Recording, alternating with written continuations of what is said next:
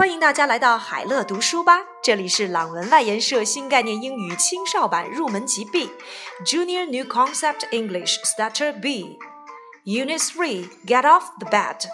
今天呢，我们来学习第三单元第一课 Lesson One Get Off the Bed，快从我的床上下来。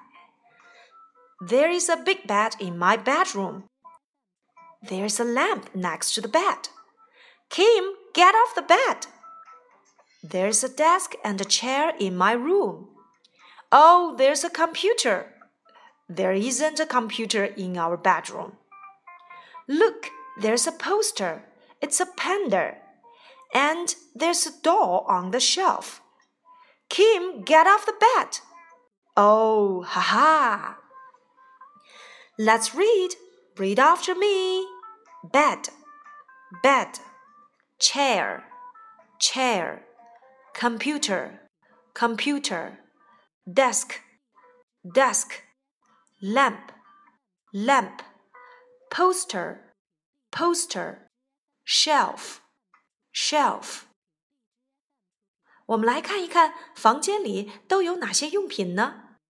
There's a big bed in my bedroom。在我的卧室里有一张大床。There's a lamp next to the bed。 在床的旁边有一盏台灯。Kim, get off the bed. Kim，快从我的床上下来。There's a desk and a chair in my room. 在我的房间里有一张书桌和一把椅子。Oh, there's a computer. 哦，快来看，还有一台电脑。There isn't a computer in our bedroom. 我们的卧室里没有电脑。Look,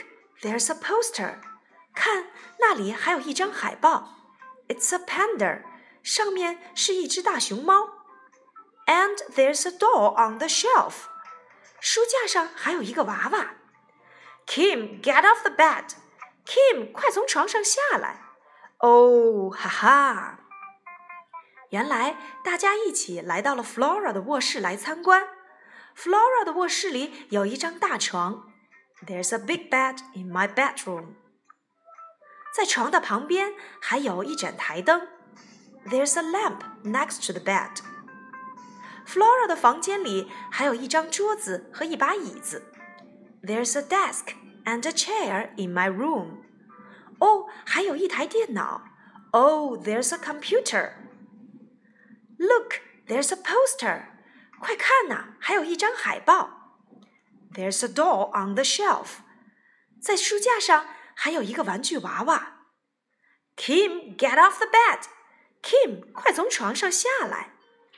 在这段对话里面，我们看到，如果表示某地有某物，我们要用 there be。There is, there is, there is a big bed. There is a desk. There is a chair. There's a computer. There is a poster. There's a doll。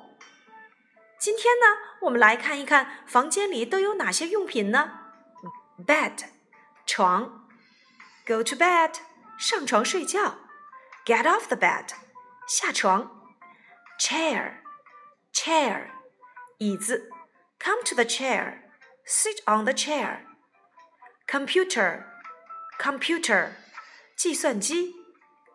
There's a computer on my desk。 我的桌子上有一台计算机。desk，desk，课桌。lamp，lamp，台灯。poster，poster，海报或图片。shelf，shelf，架子。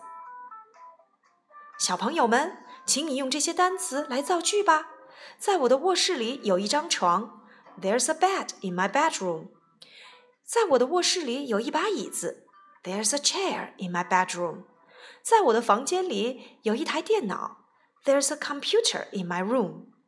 在我的房间里有一张课桌。There's a desk in my bedroom。在我的房间里有一盏台灯。There's a lamp in my room。在我的墙上有一张海报。There's a poster on the wall。在我的桌子上有一个书架。 There's a shelf on the desk. There is 有。没有呢？There isn't. There isn't a computer. There isn't a bed. There isn't a chair. There isn't a computer. There isn't a desk. There isn't a lamp. There isn't a poster. There isn't a shelf. 请你来告诉何老师，你的房间里都有哪些用品呢？There is， 快去看一看吧。